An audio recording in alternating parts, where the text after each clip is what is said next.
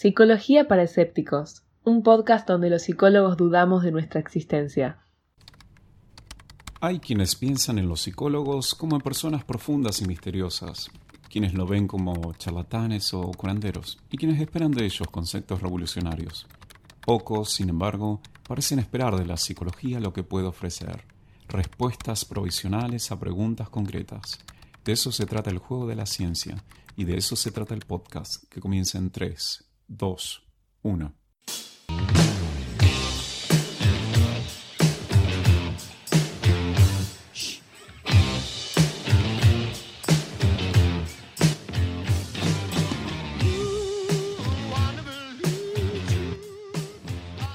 Escuchanos en Apple Podcast, Google Podcast, iBooks y Spotify.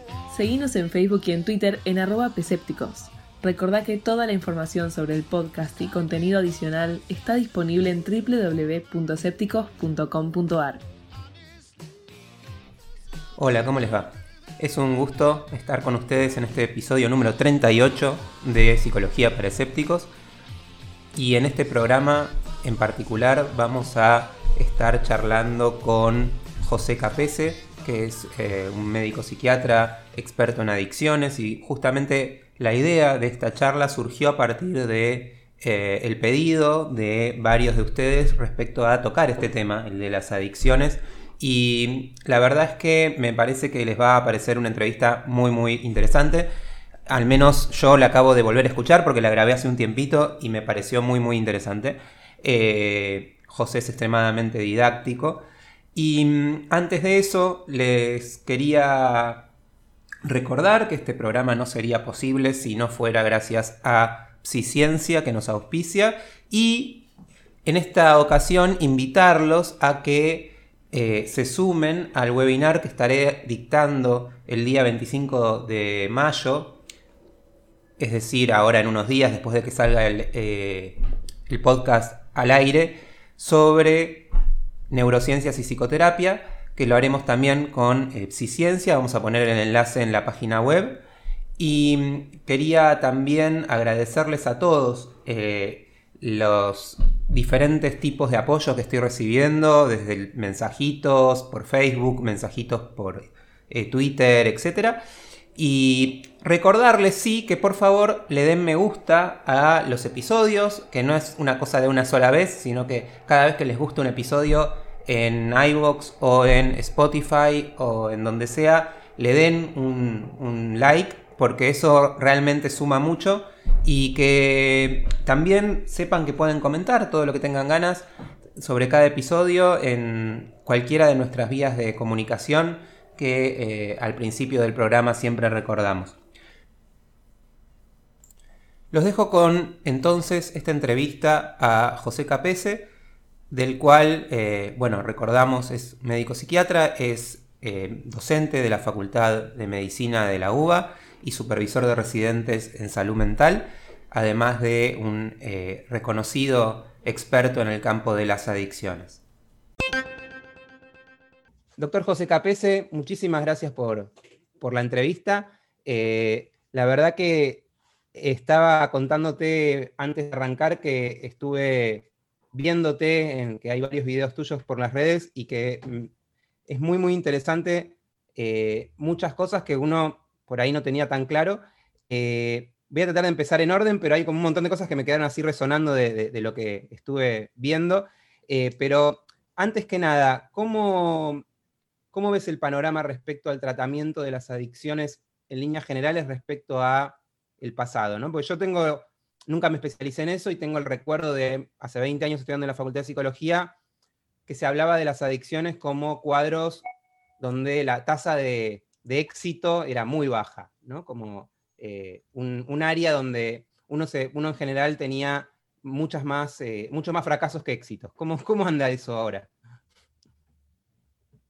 Bien, eh, en todo caso, ¿qué tal? Gracias por la invitación siempre son estimulantes estas posibilidades de, compartir. Em, depende de lo que uno objetive como, objetivo, como, como foco del proceso de recuperación, ¿no? Em, en principio me parece que uno tiene que consensuar a ver eh, por dónde, qué, es lo que va a medir, ¿sí? cuál sería el, objetivo del tratamiento y cómo eso lo consensúa uno con, el, con, la persona, digamos, con el, con el usuario, con el paciente, con la familia. ¿sí? Em, en realidad tiene los mismos índices de, recidiva como todo trastorno crónico y recidivante. Todos los, parámetros son parecidos a cualquier trastorno crónico. Eh, es decir, eh, y obviamente la, gran diferencia, digamos, de los últimos 20 años es la, la aproximación del, del, conocimiento científico a la terapia de las adicciones, ¿sí? que en general está estaban más en manos de las respuestas sociales que del, conocimiento, del pensamiento científico. ¿sí? Creo que eso ha sido como el gran avance y sobre todo las propuestas de tipo ambulatorias, ¿no? Con, basadas en evidencia, que, no existían, digamos, que son bastante recientes. Bien, hay una, para, que me expliques bien eh, eh, después, el tratamiento es diferente según a qué sos adicto dentro de lo que estamos hablando siempre de drogas eh, o, el tratamiento no tiene tanto que ver con la sustancia? Hoy se habla de medicina personalizada, ¿sí? Y esto corre también para las adicciones, en el sentido de que no solo depende de la sustancia, sino de otras variables que hacen al, sujeto y, a, la comorbilidad, por ejemplo, o, a variables eh, inclusive genéticas. ¿no? Eh, eh, la idea es que cuanto más personalizado sea el proceso, y el, proceso y el proyecto, más eficaz va a ser. Cuanto más estandarizado es, menos adherencia y menos eficacia. Esto es muy, muy, muy importante.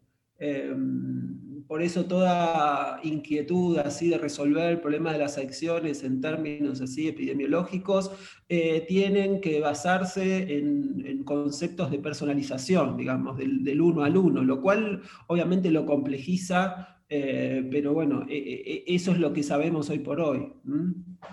Ok. Eh, sí, bueno, me imagino que yo dije droga porque siempre uno tiene, te hablo de justamente alguien que como yo no nunca se metió en el tema demasiado. Siempre uno tiene que, bueno, eh, la heroína te quedas más pegado que con la cocaína, la marihuana es un poco más fácil, como que uno tiene esta cosa más de sentido común. Claramente, en una de las charlas vos hablabas, por ejemplo, de eh, la edad de inicio, las comorbilidades previas, hay un montón de otras cosas, además de eh, cuán adictiva es una sustancia, ¿no? Exactamente, las variables, los recursos, eh, sociales, los recursos cognitivos, si la persona eh, desde las cuestiones nutricionales, los recursos eh, sociales, si tiene una familia o no tiene una familia, si tiene un, sistema de cobertura social o no, es decir, todo, todo va, a depender, digamos, obviamente que la sustancia marca también, digamos, no, no, las sustancias o las conductas, ¿no? Porque conductas activas, hoy por hoy nos encontramos que, qué sé yo, la obesidad mórbida es considerado también un trastorno adictivo, lo mismo que la relación con los juegos electrónicos, eh, también aparece como ya está codificado en el DSM5, digamos, como una patología adictiva, ¿no? la relación con, los juegos electrónicos así en red, eh, además de la ludopatía. Eh, todas estas son conductas que podríamos considerar vinculadas con un mismo proceso eh, neurobiológico, pero que requieren una especificidad, digamos, en los procesos de tratamiento. ¿sí? Eh, obviamente, inclusive esto, lo que es alcohol, lo que significa, no es igual una persona, por decir así, qué sé yo, una señora, por ejemplo, para imaginarnos, una señora posmenopáusica eh, que desarrolla un alcoholismo secundario vinculado a un trastorno de ansiedad eh, a partir de la, de la pandemia, donde no puede ver a sus nietos y está encerrada en su casa y, desarrolla y desarrolla un proceso alcohólico, ¿sí? va a ser muy diferente al tratamiento de un muchacho de 14 años que vive en un barrio marginal del segundo conurbano, que está mal alimentado, que en situación de marginalidad y que está consumiendo alcohol alcohol y, pasta base, digamos, ¿no? O, cocaína, digamos, ¿no? Para decir dos, digamos, estamos hablando de procesos adictivos y obviamente que las respuestas van a, van a tener que ser complejas y dar cuenta no solamente de las sustancias, sino de, toda la realidad, de los recursos, de las posibilidades y cómo, cómo armar un tratamiento a medida, ¿sí? La idea es eso. Dentro, de, medida. esta, perdóname, eh, no te interrumpí, pero eh, dentro de esta necesidad de, hacer a medida los tratamientos, ¿qué tipo de intervenciones hoy por hoy son las que tienen más eficacia o qué tipo de cosas son las que funcionan? Sí, también hay muchas, va a depender un poco... O, qué funciona para quién, ¿no? Bueno. Exactamente. Eh, es muy importante definir, eh, uno tiene como, tiene como que organizar la información ¿no? en determinados ejes, eh, que de eso te va a dar una resultante de las diferentes modalidades de tratamiento. ¿no? Vamos a hablar no solamente de técnicas o de herramientas o de estrategias terapéuticas, sino de modalidades de tratamiento. ¿no? Modalidades que pueden ser eh, modalidades en internación, modalidades en eh, ambulatorias, modalidades en hospital de día, y por otro lado el desafío que, planteó la, pandemia a partir de la virtualidad también, ¿no? que, que, que en general no nos, no nos enseñaron, digamos, mucho eh, las universidades a cómo tratar a un paciente en forma virtual, adicto, qué sé yo, y tuvimos que salir a, a, desarrollar herramientas terapéuticas en forma virtual hoy por hoy, y muchos tratamientos se hacen en forma virtual, y es lo estamos, hoy por hoy es lo que estamos haciendo y lo que estamos investigando también, ¿no? Eh, entonces, tratamientos eficaces. Em, dentro de lo que lo que marcaría yo como diferencia por ahí de los últimos años eh, tiene que ver con los, los, los, procesos ambulatorios, ¿no? dentro de los procesos ambulatorios, porque bueno, ya los, los, históricos tienen que ver con estas respuestas sociales que van desde los grupos de ayuda mutua hasta el modelo de comunidad terapéutica, ¿no? Que son ya, qué sé yo, el modelo de, de ayuda mutua viene, viene de los 50, ¿no? De los años 50 con Alcohólicos Anónimos, y el modelo de la comunidad terapéutica, que ya que es un modelo así que viene desde la antipsiquiatría inglesa, digamos, de la, de la posguerra. Eh, esos son modelos más sociales eh, eh, que, que, hoy por hoy tienen vigencia, y por otro lado, bueno, los que, digamos, de los últimos 20 años son aquellos de los que venimos nosotros eh, comprendiendo y practicando que tienen que ver sobre todo aquellos del, que vienen de un modelo más cognitivo-conductual, ¿sí? dentro, digamos, dentro de ese, de ese, esquema, por, por decir así. ¿sí?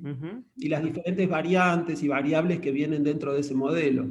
¿Y dirías que hay pacientes para eh, comunidad terapéutica, pacientes para internación, pacientes para un tratamiento más ambulatorio, digamos, que tienen más autonomía y serían diferentes perfiles que que, existen, digamos, para cada uno un tipo de tratamiento que es el ideal? Eh, más que para cada paciente, para cada instancia, digamos. cada momento del paciente. El momento clínico, claro, el momento clínico, que son estas, estas, estas modalidades de tratamiento. Dentro de las modalidades de tratamiento, uno también, que es un paciente, por ejemplo, ¿no? Hoy por hoy, se propone el, diagnóstico de lo que serían los procesos o diagnóstico del trastorno dual. ¿sí? El trastorno dual sería precisamente la, confirmación de la coexistencia de otro trastorno mental acompañado del proceso adictivo como causa como consecuencia. Y, de hecho, lo que se propone que las unidades de internación en agudo, en los procesos agudos, eh, den cuenta de este proceso dual, es decir, que no sean procesos disociados, que no sean instancias psiquiátricas donde se desconoce la adicción o instituciones de adicciones que se desconoce la patología psiquiátrica. Se habla de eso, de servicios, de servicios paraduales. Hoy en la Unión Europea existen en toda la Unión Europea hay una reglamentación que los pacientes con eh, procesos adictivos tienen que internarse en unidades de duales, se llaman así, digamos, es decir, donde los recursos son integrales y, la visión es integral, no disociada. Acá todavía tenemos una visión bastante disociada, es decir... Claro. No, no, estaba pensando mientras decías eso, que claro, que realmente, eh, te decía antes, eh, que yo trabajo mucho con déficit de atención, que es un cuadro con mucha comorbilidad con, otros trastornos, y una de las frases que uno siempre dice en las clases es, eh, el cuadro puro es una excepción, y me imagino que en adicciones es más todavía, una persona adicta que no tenga ninguna comorbilidad con nada es algo bastante poco frecuente de ver. Exacto, es decir, si no se ve es porque no, no se lo busca, porque la, la coexistencia, es decir, como causa o como consecuencia, ¿no? Entonces siempre, siempre está ahí. Además, esto, lo que vos decías, cada sustancia tiene un poder adictivo y, que no es absoluto. ¿Qué quiero decir? La marihuana tiene entre 9 y 10% de, de, de, desarrollo de procesos adictivos, e inclusive la cocaína se habla de cerca de un 30%. Es decir, que solamente un 30% de las personas que prueban desarrollan un proceso de dependencia. Eh, y eso eh, no es porque la persona es ocurrente, sino porque en general hay algo que está autorregulando precisamente a nivel de, las dificultades que tiene manejar sus emociones. ¿sí? Entonces, en general, eso, cuando uno ve una persona con dependencia a la marihuana, es decir, que no puede parar de consumir marihuana a pesar, digamos, de las consecuencias negativas y el consumo es compulsivo y en general consume todos los días, en general, eh, en general no, siempre uno encuentra algún tipo de comorbilidad que puede estar más o menos solapada por el consumo, pero que siempre va a estar. Eh, ya sea una disregulación anímica o un déficit atencional o una patología más compleja. Pero siempre hay, por lo menos, algún trastorno de tipo disejecutivo. Sí, digamos que eh, esta idea del paciente que se que se droga para automedicarse es como más la, es más la regla que la excepción, ¿no? Es como es lo más frecuente de ver. Exacto. Sí, sí, sí. Después está el consumo recreativo, existe, pero el consumo recreativo eh, no es en personas dependientes. Realmente uno ve la diferencia. Sí, sí, totalmente. Eh, y en general es más fácil de, dejar de última, ¿no? Que yo es, claro, claro se, supone que si, si, no puede dejar es porque no es recreativo. Claro. si no puede dejar, ahí ya, ya ahí hay un proceso de dependencia. Ya ahí hay, si no puede dejar, ya está hablando, una, ya que el control no lo tiene la persona, es decir, que hay procesos de abstinencia, hay procesos de tolerancia, entonces hay generales procesos de dependencia. Ya hay por lo tanto, neuroadaptación ya hay una afectación del disco rígido, digamos, ya hay una afectación de, ¿sí? cerebral, digamos, ya, hay un proceso neuroadaptativo. ¿sí? ¿En qué casos, digo, para, sobre todo pensando en esto de que esta idea de la internación como, como recurso está muy planteada en la sociedad, como, bueno, tu hijo, está, tu hijo consume, hay que internarlo. ¿Cuáles son los casos en los que realmente funciona o sirve una internación? Bien, esa, ese, pensamiento que planteaste es bien de los 80, digamos, ¿no? Bien, ochentoso, digamos. ¿no? Y que en general es, como vos decís, muy de la. precisamente es previo a todos los recursos estos que uno tiene eh, a nivel del conocimiento de los últimos 20 años. que tiene que ver con esto de la eficacia de los, de los tratamientos ambulatorios. ¿sí? Em, entonces, la internación, como vos tenés estas, estas diferentes modalidades que hay dentro de la internación, eh, hoy por hoy no, es imprescindible, eh, ni mucho menos, y es la excepción. Sobre todo fue la excepción también eh, durante la pandemia, donde el sistema estaba colapsado y donde internarse implicaba el riesgo de adquirir el, COVID, digamos. entonces, también uno tuvo que administrar esas, digamos, esas internaciones domiciliarias con mayor frecuencia, ¿no? Es decir, eh, y bueno, entonces las internaciones eh, pueden ser internaciones eh, psiquiátricas, que ahí ya te, me refiero a decir como cualquier internación psiquiátrica, tiene que ver con el riesgo cierto inminente, digamos, que tiene que ver con las cuestiones vitales y, de la psiquiatría en general, ¿sí? Mm, es decir, procesos psicóticos, procesos psicóticos, procesos suicidas, descompensaciones de... de internación serían sería más para proteger al paciente y, a, los demás de, cualquier cuestión más, eh, más urgente que, como un método de, ah, desintoxicación. Claro, exactamente, porque por otro lado, ahí tenés lo que sí venimos necesitando, eh, y esto es lo que se proponen desde los diferentes consensos, es las internaciones de desintoxicación, los servicios de detox, digamos, ¿no? que en realidad son servicios médicos eh, complejos, donde se puede ayudar a la persona desde un punto de vista estratégico a, parar el consumo y como una aproximación al sistema de salud, ¿sí? como una primera aproximación al sistema de salud eh, y, que no, y que precisamente no es una aproximación psiquiátrica, es una, una, aproximación de la medicina general, donde una mujer pueda tener acceso a, un ginecólogo, donde pueda tener acceso a un nutricionista, donde se pueda tener, hay que ver, por ejemplo, las mujeres, eh, la comorbilidad con trastornos alimentarios es mayor al 50%, entonces la posibilidad del acceso a un nutricionista, la posibilidad de un acceso a un clínico, es decir, eh, e, esta es la visión, digamos, de, los, de las diferentes modalidades de, abordaje. Entonces, por un lado está la, internación psiquiátrica, por otro la, desintoxicación, que sería la más frecuente. De hecho, hay una reglamentación en la Ciudad de Buenos Aires que... Eh, una ley, digamos, que por comuna tendría que haber camas de desintoxicación, ¿no? que de hecho funcionan, funcionan en el Fernández, esto quedó medio a mitad de camino, pero existen, digamos, esta, esta, esta ley que dice que en las comunas tendría que haber camas de desintoxicación, también que yo en el Santo Yani en su momento, eh, en diferentes hospitales, y bueno, hospitales en la provincia de Buenos Aires que en su momento las hicieron, como el Hospital Evita o el, hospital ahí en, San Martín, es decir, centros de desintoxicación en hospitales generales, ¿no? como un primer paso de aproximación al sistema de salud. Em, y después, bueno, las internaciones tradicionales en comunidades terapéuticas que tienen que ver no tanto con la patología, obviamente comórbida, ¿sí? sino con la patología de la red. Es decir, cuando no tenés un sistema de soporte eh, saludable que pueda acompañar. Es decir, más allá de la gravedad de la cuestión psicopatológica, el criterio tiene que ver con el sistema en que la persona se encuentra. ¿sí? Eh, a veces tiene que ver con que la persona está sola o con que la persona, el, nivel de riesgo que, implica su, su vida o, o, el, nivel de cronicidad, el nivel de desgaste familiar, la patología familiar.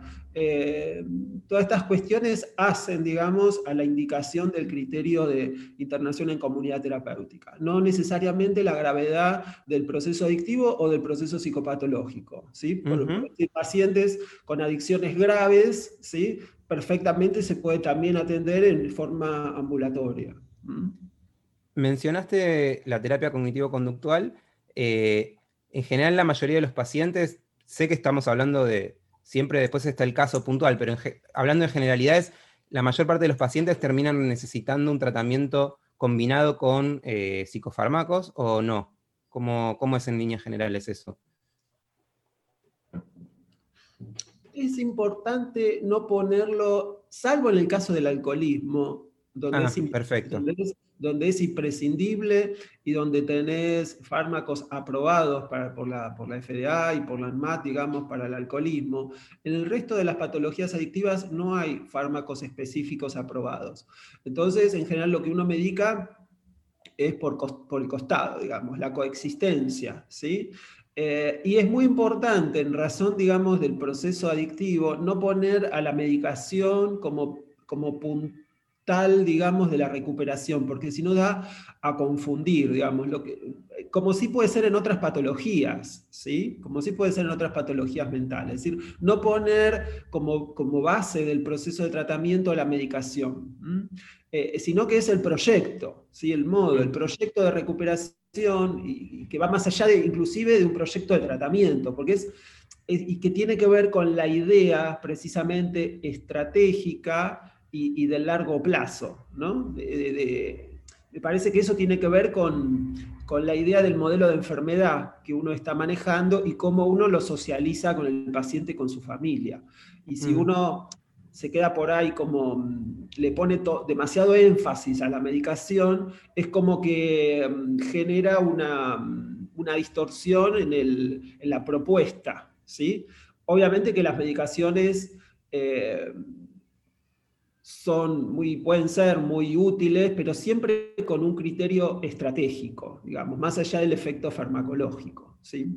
En general, la idea sería, con la medicación, controlar por un lado los efectos de la abstinencia y por otro lado, me imagino también, a veces dar una medicación más eficaz para lo que el, mismo paciente se estaba automedicando con, con cierto tipo de drogas. Lo más importante es que el paciente o la persona vuelva, digamos, ¿sí? Es decir, el desarrollo de la motivación y de la adherencia. Perfecto. Eh, y en relación a eso, todo tiene que confluir para eso. Entonces, si la medicación te sirve para eso, bienvenida. Eh, si no, no. Eh, y, porque si no nos puede confundir, porque por ejemplo una medicación que sea funcional al consumo, ¿sí? Va a ser contraproducente. por ejemplo, la clásica, qué sé yo, una chica que, consume, no sé, éxtasis, por ejemplo, y tiene, ¿no? Y, marihuana y tiene un ataque de pánico y va a la consulta por el, ataque de pánico, ¿sí? Y, pide, dice, mira, yo quiero paroxetina y clonazepam porque una amiga mía el psiquiatra le dio esto y yo lo tomé y me vino bárbaro y qué sé yo, y te voy a agradecer, ¿no? Para decir un ejemplo, ¿no? Y entonces Es, como, es como esto, con la idea por ahí de hacer como una especie de consumo eficaz, digamos, ¿no? Como para no tener efectos adversos. Entonces yo me llevo los psicofármacos y puedo seguir consumiendo así eficazmente. Entonces, precisamente un proceso de recuperación es, mira, el problema acá lo tenemos con, estos fines de semana, digamos, ¿no? Donde estás consumiendo y, necesitamos observar qué está pasando con esto, digamos, ¿no? Y, y en ese caso uno prefiere que aparezca, digamos, el, pánico como, como un freno para, ese proceso ¿sí? de consumo problemático, ¿me explico? Y no ser funcional con un fármaco a, a ese proceso mórbido, por así decir.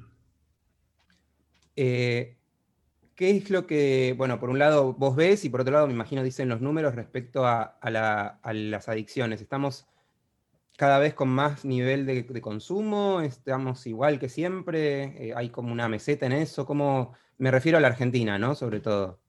Sí, sí. Yo no, he leído cifras actuales, no tengo, digamos, de mm. hecho, en este año no creo que se hayan hecho en, el observatorio, no, no, no, estoy al tanto, digamos, eh, de hecho en los últimos, las últimas estadísticas fueron del 2000, de las buenas, digamos, del observatorio de Acedronal estaba como funcionando bien, son cifras del 2017, digamos, eh, así que ya han pasado varios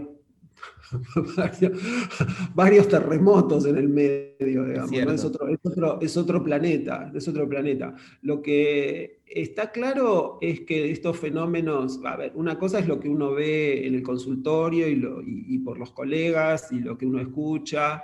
Eh, y, las primeras, y, las primeras estadísticas en términos de lo que está pasando en Europa o en China inclusive, en términos de, la pandemia de salud mental, digamos, ¿no? donde a la cabeza, digamos, están los procesos adictivos.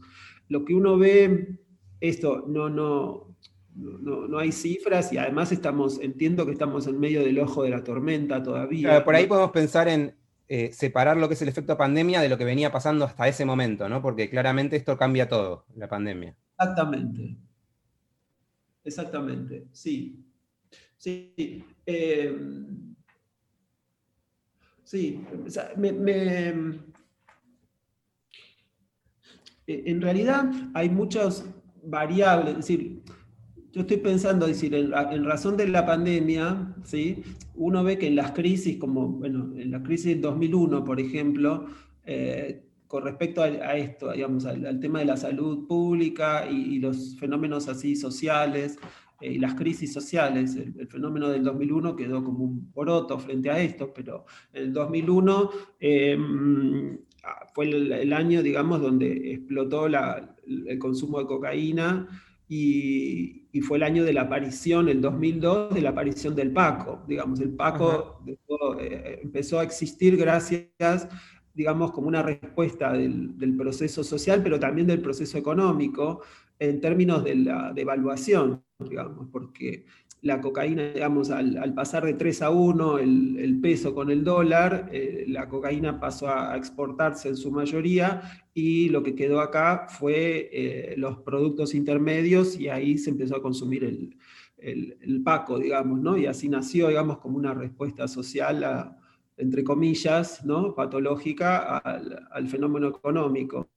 Eh, además de, bueno, del aumento del consumo de alcohol. Lo que uno está viendo ahora es en realidad esto, que es la cocaína como que se estabilizó, ¿sí? Eh, en razón también de las cuestiones del precio, ¿no? De lo que implica un producto así con tanta salida, por decir así, a nivel internacional. Es un commodity. Es un commodity exactamente que está a precio dólar, ¿no? Entonces, eh, precisamente se encareció y, eso de, alguna manera se la estabilizó. Y por otro lado, aparecen... Eh, consumos, eh, la gran explosión claramente tiene que ver con el consumo de alcohol, ¿sí? Eso es lo que uno está viendo en la consulta, ¿sí? Y por otro lado, el consumo de marihuana eh, en los jóvenes con expresiones, digamos, así de tipo, con, manifestaciones psiquiátricas, es decir, frente al aumento del consumo de marihuana, aumentan las expresiones psiquiátricas del aumento del consumo de marihuana. Mm. ¿sí? Eh, y por otro lado, en los jóvenes, los adolescentes, todo lo que tiene que ver con el consumo electrónico, ¿sí? Todo lo que tiene que ver con el aislamiento social y, y el consumo de, de, los juegos electrónicos, ¿sí? de los juegos en red. En ese sentido, eh, vos que trabajaste muchísimo más con, con adicciones eh, químicas, digamos, a lo largo de tu carrera, eh, ¿sentís que, que esta cuestión de decir, bueno, la, adicción a los videojuegos es una adicción, es, digamos, por más de que efectivamente comparten los mismos mecanismos y todo, ¿es una analogía que es útil en la clínica o, es, o son dos mundos, eh, el, adicto al, el adicto a la cocaína y el adicto al jueguito? Seguramente que hay muchos, hay muchos mundos, hay mm. muchos mundos, ¿no? Hay, muchas culturas, microculturas, ¿no? La cultura del alcohol, eh, la cultura de los, los que uno va viendo, ¿no? Que se van armando así como, como pequeños guetos así culturales, ¿no? Los profesionales que consumen, ¿no? Los anestesistas, los, los médicos alcohólicos, los, es como, eh, como, hay como determinadas culturas de consumo, ¿sí? Con determinadas modalidades, determinadas ideologías, determinadas prioridades, determinadas series que miran, determinados ídolos, etc. Eh, y y bueno, obviamente que comparten puntos extremos, eh, familias, padres alcohólicos con hijos que, juegan con, los, con, juegos electrónicos también, ¿entendés? Por ejemplo, hay unos estudios muy interesantes de las generaciones, por ejemplo, de padres alcohólicos y hijos hijos con dependencia a la marihuana y nietos que juegan, digamos, a las, digamos, con los juegos electrónicos. Es decir, como hay procesos que tienen que ver con, esta matriz.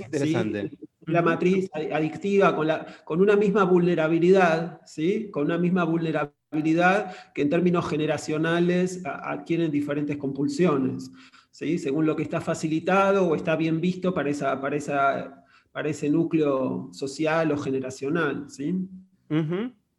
Sí, hay una idea eh, circulando, digamos, desde siempre, creo yo, de como, el que, como una, una, especie de, de, mal menor que sería la sustitución de una adicción por otra, ¿no? Como dice, bueno, eh, no es más adicto a una cosa, es, más, adicto a otra. Y en ese sentido, qué sé yo, a veces hasta cosas que técnicamente uno no diría que son adicciones, pero eh, me acuerdo mucho haber escuchado con respecto a, a, exalcohólicos de, bueno, ahora es un fanático religioso, ¿no? Ahora cambió una cosa por la, por, por, la otra. Eh, ¿Esto es algo que en realidad es pan para hoy, hambre para mañana? ¿Es una solución válida? O qué sé yo, ahora que se haga runner y quiera salir a correr todo el tiempo porque necesita las endorfinas, eh, ¿es sostenible? ¿Cómo lo, cómo lo ves? Sí. bueno, dentro de las diferentes estrategias avaladas por la evidencia están las reducciones. primero, eh, desde el punto de vista farmacológico, está avalada la sustitución como una estrategia válida. ¿sí? Eh, precisamente tiene que ver con esto que yo te decía al principio del objetivo, cuál es el objetivo del tratamiento. Y, en eso me parece que es importante que uno lo tenga, lo tenga claro la persona, lo tenga eh, presente el, el, terapeuta o el médico, ¿sí? Eh, cuál es el objetivo, cuál es el ideal, cuál es... porque lo que se pone en juego también es el ideal de salud o la visión de salud que esa persona tiene. ¿sí? Eh, eso está en juego, del modelo ideológico, de lo que es el modelo de salud para esa persona. Eh, uno ve que eso es diferente inclusive entre diferentes profesionales de la salud. ¿sí? Claro. Y entonces, eh, ya te digo, por ejemplo, la sustitución desde el punto de vista farmacológico es la estrategia farmacológica Princeps, digamos. Es decir, por ejemplo, para los opiáceos, eh, pasar de la heroína a la metadona eh, te salva la vida, digamos. Porque te da la posibilidad de, pasar de una administración endovenosa a una de vía oral. Lo digo como metáfora y también en relación a las estrategias terapéuticas. Uno busca, de hecho, los grupos en general juegan, juegan con la misma estrategia, digamos, que tienen que ver con el desarrollo de vínculos, eh, de vínculos de dependencia. Es decir, inclusive como terapeuta, uno busca, desarrolla un proceso vincular que establece un vínculo de dependencia. Es decir, una buena terapia con un paciente adicto implica un vínculo de dependencia entre el terapeuta ¿sí? y, el paciente. Eh, lo más probable es que se desarrolle esa, esa dependencia. Y ahí está, digamos, el hecho de bancársela, ¿no? porque hay que bancarse ese, ese vínculo, digamos. ¿no? Eh, entonces, es decir, en general uno juega con esa sustitución. Por otro lado, están las estrategias estas de reducción de riesgo y de daños, que también están validadas como aproximación al proceso eh, terapéutico. ¿sí? Uno pensaría desde la cosa más idílica de, bueno, eh, pasamos de eh, heroína a metadona, de metadona a, no sé, y en algún momento, nada. esto es algo que se puede hacer habitualmente o, nos conformamos con una dependencia menos peligrosa o menos nociva y una vida más funcional? Y eso es, eso para, cabe para cada uno. Mm. Eso cabe para cada uno. Eh, porque, ahí también está lo, esto, porque uno también ahí lo puede pensar en términos más estrictos de un punto de vista médico o en un punto de vista más filosófico. ¿sí? Que son, porque, a ver, en realidad el, sistema capitalista eh, precisa de procesos, todo lo que tiene que ver con el sistema de consumo, ¿sí? Eh, se basa precisamente en la activación de, procesos de recompensa que juegan con los procesos adictivos. Entonces, el sistema capitalista precisa de procesos adictivos. ¿Sí? porque básicamente la relación con el dinero juega, digamos, y, los sistemas de producción están vinculados con, con el, hackeo, si se quiere, de ese sistema biológico. ¿sí? Entonces, tiene mucho que ver con nuestro sistema social y económico. Entonces, digo para ser como coherentes, eh, con respecto a estos, a, lo que significa la salud dentro de un sistema social como el nuestro. Totalmente, sí, suena, mm. suena Es decir, cuando vos, si vos ves una propaganda, si vos ves el marketing, no, no solamente el marketing del alcohol o del, tabaco, estoy hablando del marketing en general, juega con, sistemas de dependencia, ¿sí? Sí, totalmente. Cuando dicen que vayan a un shopping para resolver su ansiedad, etcétera, etcétera, etcétera. Sí, sí, esta idea del paseo de compras como, como algo de, regulación emocional, ¿no? De, no, de adquisición de un bien. Exacto, exacto. Y hablar de la comida y... Mm. Eh, mencionabas el alcohol y yo justamente me, tengo esa sensación completamente de, de, ciudadano de a pie de que se consume más. De que yo, el otro día le decía a mi mujer, estábamos en la playa y le digo, hay más gente tomando cerveza que tomando mate. Eh, hay una. Hay, en ese sentido un cambio que por ahí es no necesariamente vinculado con las adicciones, porque por ahí mucha de esta gente no, es adicta, pero sí hay un aumento en el, consumo. Sí, va, yo lo, pero es también como vos, yo lo estoy viendo, mm. eh, bueno, y las consultas también, lo veo como, y, lo que cuenta la gente, como, y me parece que, a ver, era lo esperable en relación, digamos, hay evidencia de lo que el aislamiento social provoca en los procesos neurobiológicos con respecto a los consumos. El, aislamiento social provoca aumento del consumo por, por, eh, una cuestión de lo que pasa a nivel eh, cerebral, digamos. Entonces, eh, era lo que se esperaba, digamos, y, es lo que sucedió. Ese 2 más 2 es 4 en esto. y en general esto, los procesos de,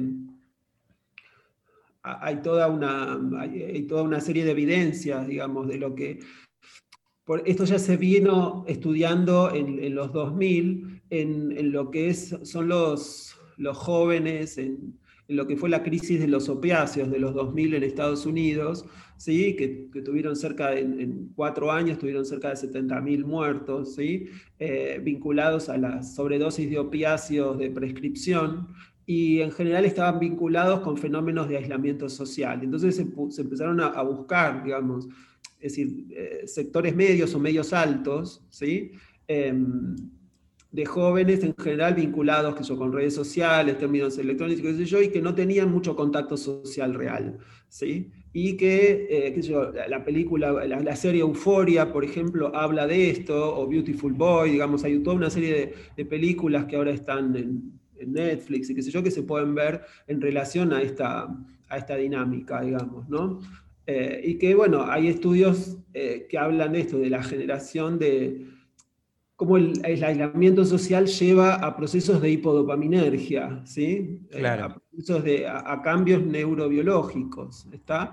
Que es eso, digamos, el, desánimo que uno va sintiendo en la medida que, está encerrado o sin contacto social, ¿sí? Una pérdida de, la, básicamente de la motivación. Y en general uno lo intenta regular con con lo que tiene a mano. En ese sentido, eh, porque uno, yo asocio los, eh, al alcohol con algo más eh, sedativo y no tanto con algo estimulante, pero tiene también una cuestión dopaminérgica. Claro, sí. en realidad, todo refuerzo tiene que ver con algo dopaminérgico. Claro. Esa, esta es la cuestión. Eso puede ser, es decir, el alivio, es el tema del, alivio, ¿no? Mm. Tema del alivio. El refuerzo negativo, digamos. Exacto. Exacto. Eh, en ese sentido es, una, es como una especie de, para poner, pensándolo así medio a lo bruto, ¿no? Es como que el, el shot de dopamina viene como precedido por, hay, una, hay una ansiedad, hay algo que me baja la ansiedad y e, esa, ese alivio me genera dopamina, como una especie de cadena. Un malestar. Un malestar. Un malestar que necesita ser aliviado. Eso. Y que en eh. general lleva, y que ese refuerzo lleva como a repetirse y cuando se va repitiendo va desarrollando conductas así más de tipo repetitivas y por lo tanto eh, posiblemente compulsivas. Eh, ¿cómo, se maneja hoy por hoy la ciencia con respecto al tabaco? Porque siempre fue como una droga eh, mm. muy aceptada, eh, pero al mismo tiempo, bueno, obviamente muy nociva. actualmente, ¿cómo, es el, ¿cómo se lo piensa, cómo se lo ve? De hecho, perdón, antes que, que dejarte hablar, de hecho muchos tradicionalmente era muy común ir a un lugar donde se trabajaba con adictos y que estuvieran todos fumando, ¿no? Como que, bueno, ahora no se drogan, pero fuman todo el día. Eh, ¿cómo, es, ¿Cómo lo ven hoy por hoy? Claro. Fíjate que de hecho, lo que nos pasó en esta charla, qué sé yo, yo me, olvidé el tabaco mientras hablábamos. me olvidé, digamos, ¿no? Eh, y me parece que, bueno, hoy por hoy precisamente es como la madre de todas las drogas, ¿no? Y, se pone en evidencia, digamos, en los trabajos en general y, en los procesos también de, investigación, eh, las mismas herramientas, las mismas técnicas, y, es la variable, es decir, es, eh, todas las estrategias de prevención de recaídas, la, matriz que se piensa, y tiene que ver con, la deshabituación tabáquica. ¿sí? Eh, y en términos neurobiológicos también es el, el, plafón sobre el cual se van a, neuroadaptativo sobre el cual se van a sentar todo el resto de las adicciones. ¿sí? Es como el cambio fundamental, digamos, en los procesos así de desarrollo que tienen que ver con el tabaquismo. ¿no? Y bueno, y culturalmente uno tiende a disociarlo, la verdad que es esa, obviamente. Fíjate que esto. Y para una persona que tuvo adicciones más severas en algún momento de su vida, el seguir consumiendo tabaco es algo que eh, muestra alguna correlación con las recaídas o, no? Sí, sí, tiene que ver y sí, eh, no es como puede ser como el, con el alcohol, no tiene, obviamente no tiene esa pregnancia, ¿no? pero, pero sí condiciona y, es fundamental ponerlo dentro del proceso. En algunos proyectos de tratamiento se inicia con todo el combo, digamos, ¿no? Eh, sobre todo en, procesos de tratamientos que incluyen internaciones. Eh, esto uno lo ha visto en la, en la Unión Europea, esto existe.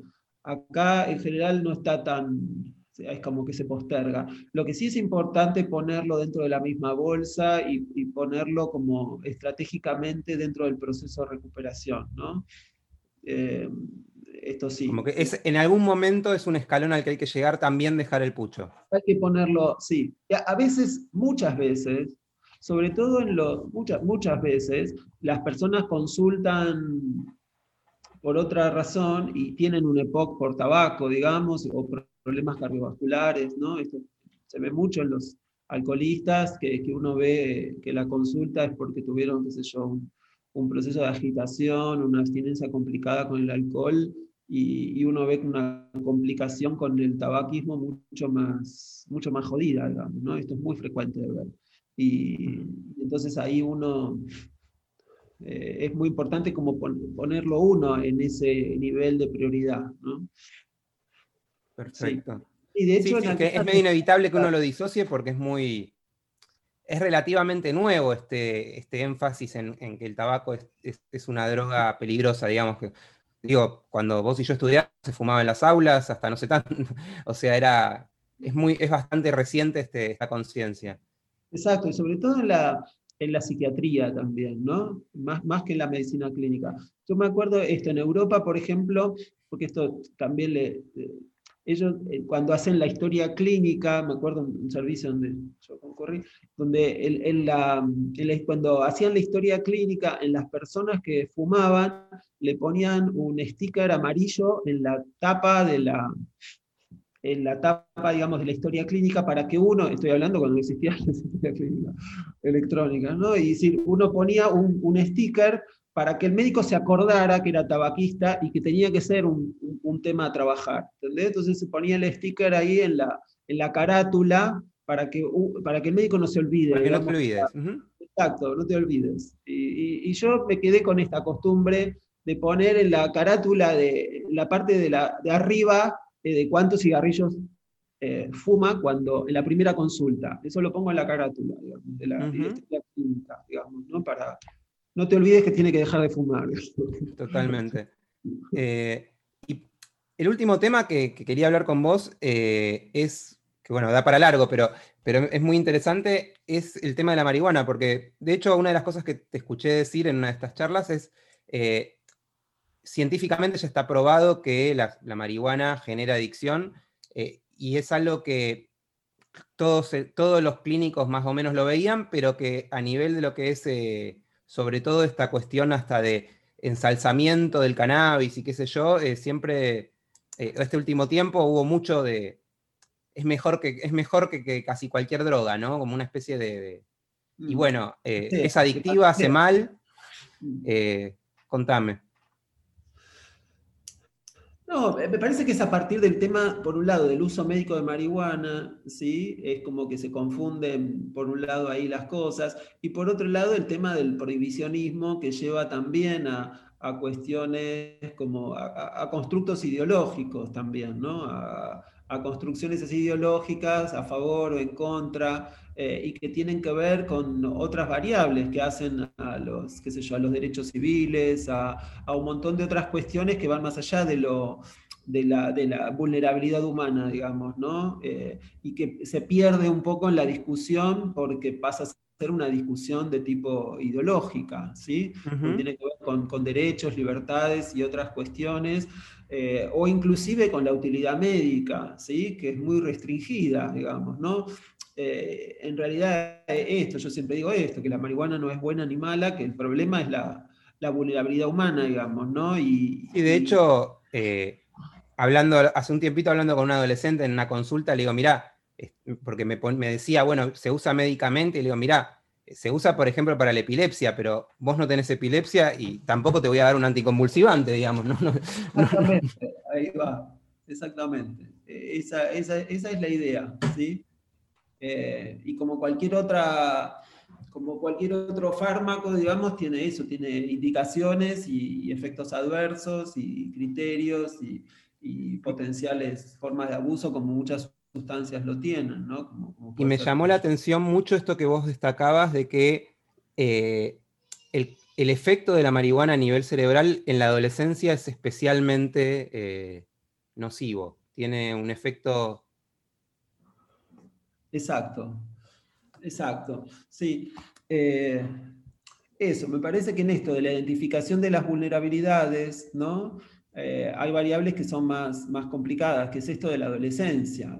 Un, adolescente que, fuma, hay algo ahí de, funciones, de áreas, de vías, que, de alguna forma, decir, el, de hecho hay que pensar esto, que los, los cannabinoides endógenos, digamos, los, las, sustancias, en, los receptores y las sustancias vinculadas que uno tiene, digamos, eh, que los humanos tenemos, digamos, desde, siempre, ¿no? Hacen al, neurodesarrollo y precisamente el bloqueo, ¿no? El bloqueo o la inhibición a partir de la, de la, marihuana fumada eh, produce una alteración en, eso, como podríamos eh, pensarlo en términos de procesos, también de procesos inflamatorios de determinadas áreas, ¿no? Eh, que obviamente influyen en todo el sistema de síntesis de proteína, ¿sí? hasta fracciones de ADN, digamos, que en el caso de tocarse o de interferirse o a interactuar ¿no? con determinadas vulnerabilidades, sobre todo, por ejemplo, en, personas, ya sea con trastornos anímicos o con trastornos psicóticos o con trastornos del déficit atencional. En, general, esos tres ejes son los de mayor vulnerabilidad. La adolescencia en general es un momento de mucha vulnerabilidad porque es un cerebro inmaduro, ¿sí? que necesita, digamos, completar ese desarrollo. Eh, y la marihuana lo frena de alguna forma, eh, lo frena, digamos, en general. Y en personas con estas vulnerabilidades a nivel genético, eh, implica el desarrollo de patología que no hubieran aparecido si no hubiera consumido marihuana. Y esto es lo que uno ve en la consulta habitualmente, ¿sí? Adolescentes con episodios psicóticos, adolescentes con episodios de agitación psicomotriz, eh, fenómenos, digamos, patológicos que no se hubieran producido si no hubieran consumido. Totalmente. Por un lado está esta cuestión de aumentar la probabilidad de aparición de, otros cuadros y además eh, cierto ciertos déficits cognitivos, ¿no? En memoria de trabajo, en teoría de la mente. Exacto, exacto, sí, sí. y estas cuestiones son, perdón, eh, son, eh, son irreversibles, son un chico que consume durante la adolescencia después va a tener estas cuestiones de forma, ¿cómo es? Eso depende, obviamente, mm. depende, depende, depende de... A ver, antes se decía que no, que no, que que era reversible. Ahora se ve que, puede ser irreversible. ¿Y eso de qué va a depender?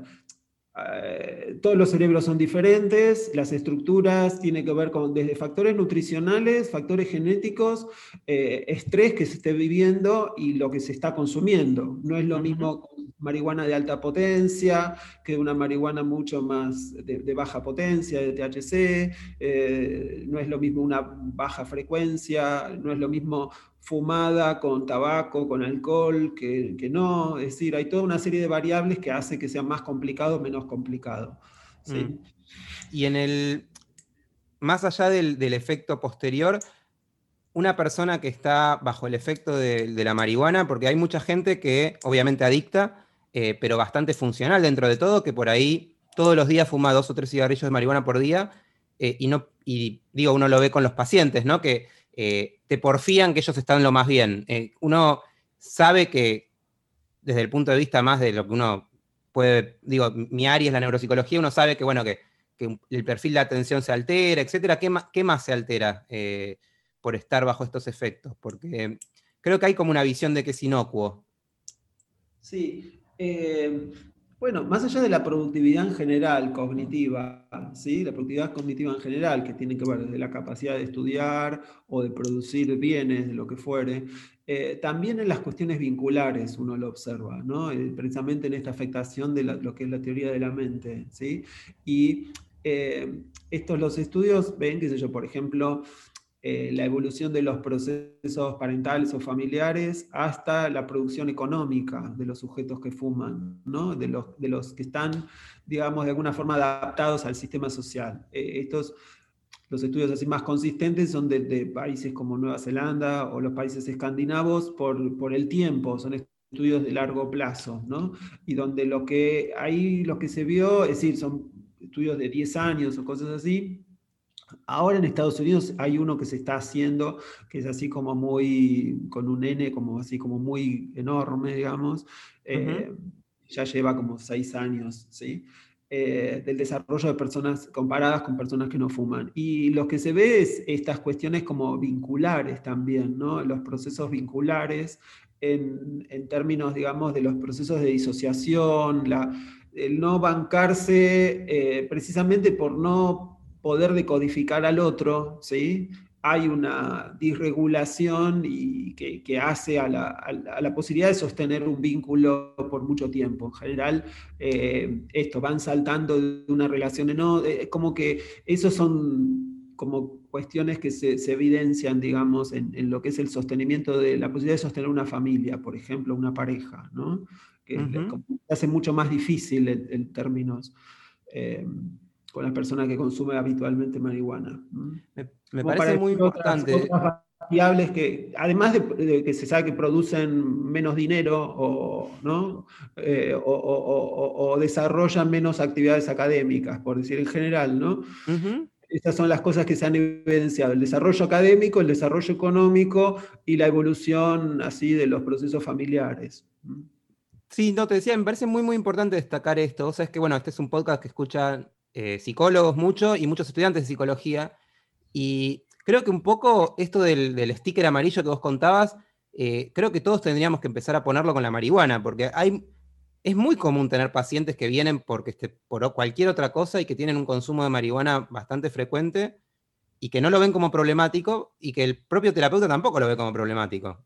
Eh, y, es un tema es para eso, para mí es muy importante problematizarlo, ¿no? Eso, como afectación de la salud mental, así como el, tabaco, como afectación de la salud física, medicina clínica, y la marihuana como afectación de la salud mental. Y en general esta, la propuesta es, eh, si para vos la marihuana no es un problema, hagamos la experiencia de no consumir y observar qué sucede, cuál es la diferencia.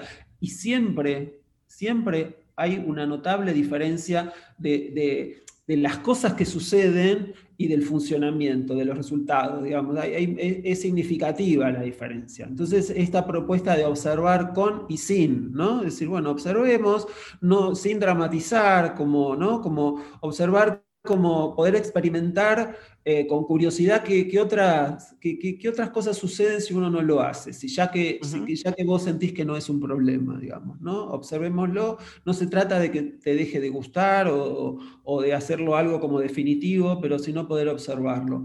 En general las diferencias aparecen con, un, con una suspensión del consumo de, de, tres meses o más, digamos, no, no con un fin de semana que no consumo. Eh, salvando por ahí algún que otro episodio de consumo, pero sobre todo un proceso por lo menos de tres meses de, ausencia de consumo cotidiano, digamos, ¿no? Ahí es donde uno ve diferencias.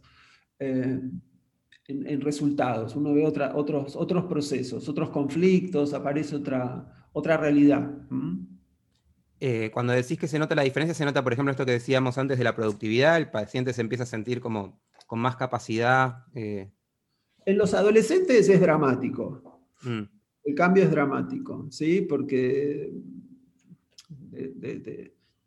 de, tener un boletín de 3 y 4 a un boletín de 9 y 10, qué sé yo, es como cosas como muy significativas de, repetir varias veces a, ser un, alumno potable, digamos, ¿no? Además de las cuestiones disruptivas, de los arranques de, agresividad, de los arranques de ira, un montón de cuestiones así significativas, pero en los adultos hasta la cuestión de la administración económica. Eh, las cuentas, se ve hasta en el dinero que tienen, digamos, del trabajo, uh cambio en el trabajo, eh, cuestiones vinculares, cosas que pasan en la pareja que dejan de pasar, un montón de, cosas que suceden que son como muy dramáticas, digamos, siempre aparecen y, son muy, eh, desde significativas hasta y claras, digamos, son evidentes, en general. Te hago una pregunta para terminar, que es, ¿la marihuana es, siempre es mala? O digo, salvando los casos médicos, o puede pensarse como, así como alguien se, toma un whisky un sábado, puede fumarse un, cigarrillo de marihuana un sábado y eso no es, no es peligroso, no está mal. Hablamos ya de adultos, ¿no? Claro, no, yo creo que existe un consumo recreativo, ¿no? Pero precisamente estamos hablando de adultos sanos y conscientes que eligen y deciden y que están en una situación eh, que lo hacen desde una perspectiva recreativa y no farmacológica. A mí cuando ya la persona dice, no, yo lo fumo para calmarme o lo tengo que fumar para dormirme, ya, ya ahí ya le estamos pagando, ahí ya hay, ya ahí, ya hay una distorsión. Si lo fumo para divertirme con mis amigos cada tanto y esto, en Navidad o no sé qué, bueno, eso es un consumo recreativo, digamos, ¿no? En un sujeto adulto y sano que está eligiendo. Eh, otra cosa es cuando ya le da una utilidad farmacológica que no tiene, digamos, ¿no? Eh, y qué sé yo, eso, si, si, no fumo, si no fumo no duermo, ¿no? O cosas por el estilo. Entonces lo tengo fumar. Ya ahí ya es sospechoso. para el insomnio no está indicada. Exacto. Ya seguramente, seguramente hay una cuestión anímica ahí. ¿sí? Ese es muy frecuente. Muy frecuente que, bueno, lo dejan y les da insomnio. Y en general es un insomnio que acompaña a ciertas ciclotimias o cuestiones anímicas, que obviamente no, no, es lo indicado. Totalmente. Eh, bueno, José, la verdad que es súper interesante. Eh, decime vos, antes de que te despida, si pensando en que la mayoría de los que te están escuchando son psicólogos, hay alguna cosa que no te pregunté que te parezca que por ahí está bueno comentar o, recordarnos, eh, porque por ahí yo no te pregunté algo que por ahí a vos eh, cuando nos deriva gente te, gustaría que tengamos presente? No, cosas que se me, ocurren. A ver, en este, este instante, que. Mm,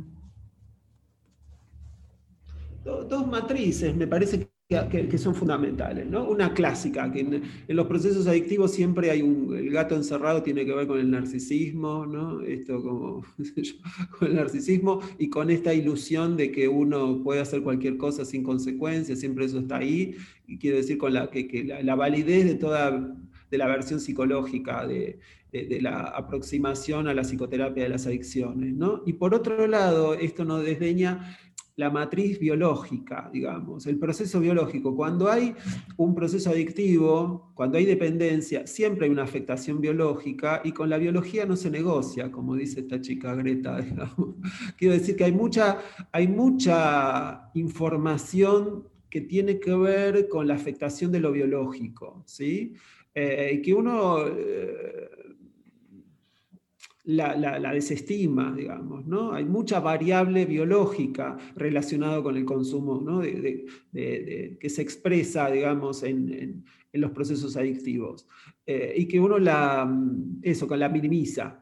Eh, o, le trata de dar una respuesta más psicológica, ¿sí? Y, claro, por ahí yo a veces le doy, pongo de ejemplo, en realidad muchas veces a los chicos en la, en la facultad como para separar un poco lo que es la causa y el tratamiento, de bueno, si una persona empezó a tomar alcohol cuando se, separó de la mujer, pero, pero hace 10 años que se separó de la mujer, ya obviamente hay una dependencia en muchísimos niveles que va mucho más allá de lo que puede ser eh, la reacción ante el abandono, digamos. Hay todo un patrón químico, un cerebro que ya está distinto, ¿no? Exactamente, en esta cuestión de, la adicción como síntoma, digamos, ¿no? La adicción como síntoma es síntoma al principio, eh, al principio es síntoma. Después, cuando está agarrado, digamos, se modifica, hay una modificación del ADN, hay una cuestión epigenética, digamos, ¿no? Y ahí eso, con la biología no se negocia y ahí es donde las adicciones per se son procesos ya primarios, entonces no es que resolviendo, ¿no? Como una cuestión así secundaria, eso. Me parece que porque todavía eso se, escucha, digamos, o, sobre todo los pacientes vienen con ese discurso. Y bueno, por eso que los cambios de, estamos hablando de hábitos y los hábitos son condicionantes biológicos, ¿sí? Y solamente se resuelven los hábitos con hábitos superadores, es decir, no con no, con cambios sintomáticos ni con resolución de conflictos, digamos, ¿no? o, de, cuestiones así, eh, eh, es cambio de ámbitos superadores y no se resuelve, no, alcanza un proceso terapéutico así estándar o habitual. ¿sí? Un hábito superador implica cambios del estilo de vida. Eh, muy estructurales. ¿sí? Por eso el acompañamiento con grupos, con la incorporación de profesores de, actividad física, nutricionistas, eh, son fundamentales a la hora de la recuperación. ¿sí? Eh, esto, la actividad aeróbica, eh, son todas cosas con, evidencia de que son inclusive más eficaces que la farmacoterapia. ¿sí? Eso. Bueno, José, te agradezco un montón tu tiempo y muy, muy interesante. A vos, Mariano. Un abrazo. Luego. Chao.